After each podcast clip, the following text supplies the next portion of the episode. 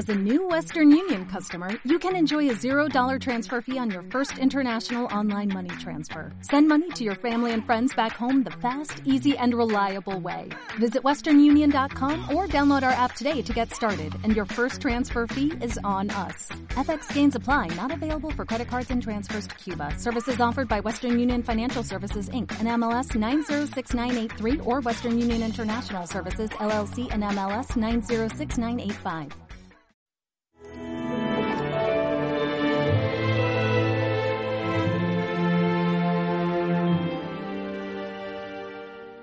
Dios hará justicia a sus elegidos que claman ante Él.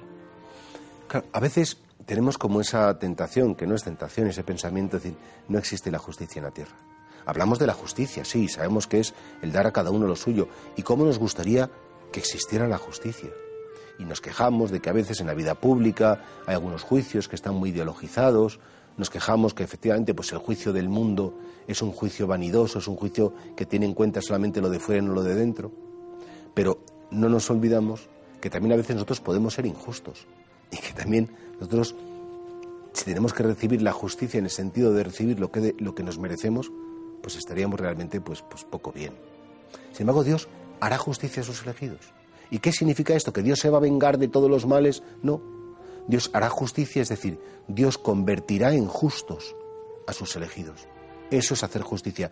No es un justicialismo en el sentido de un castigo. Claro, si entendemos la palabra justicia como la entendemos en el sentido mundano de la palabra, pues es para echarse a temblar. Pero Jesucristo cuando habla de la justicia, habla de justificar, convertir en justo, en hacer a alguien que efectivamente somos malos, convertirnos en buenos. ¿Y qué nos hace justos? La fe en Jesucristo crucificado y resucitado. Decía San Pablo en la carta de los romanos que nosotros afirmamos que no nos convertimos justos por cumplir la ley, sino que nos convertimos justos por la fe en que Jesús muere en la cruz por mí, que Jesús resucita por mí y toda esa fuerza de ese amor de la cruz y de la resurrección llega a mi vida y sucede en mi vida.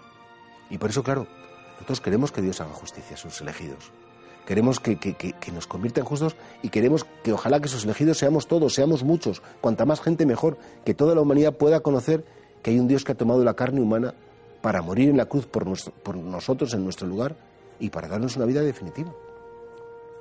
Claro que Dios hará justicia. Y también, ¿por qué no decirlo? Hará justicia en el sentido humano de la palabra, en el sentido de que aquellos que han vivido para, para bien, pues recibirán su recompensa. Y aquellos que rechacen la bondad, que rechacen el amor, que se han dedicado a hacer mal y persistan en ese mal, serán lo que quieran ser. Dios no obligará a nadie a nada. No nos obligará a amarle, no nos puede obligar, porque entonces no es amor, porque se destruye la libertad. Y así, Señor, haznos justos. Que tu justicia, es decir, tu justificación, llegue a nosotros, porque efectivamente creemos y afirmamos que tú has muerto y has resucitado por todos los hombres.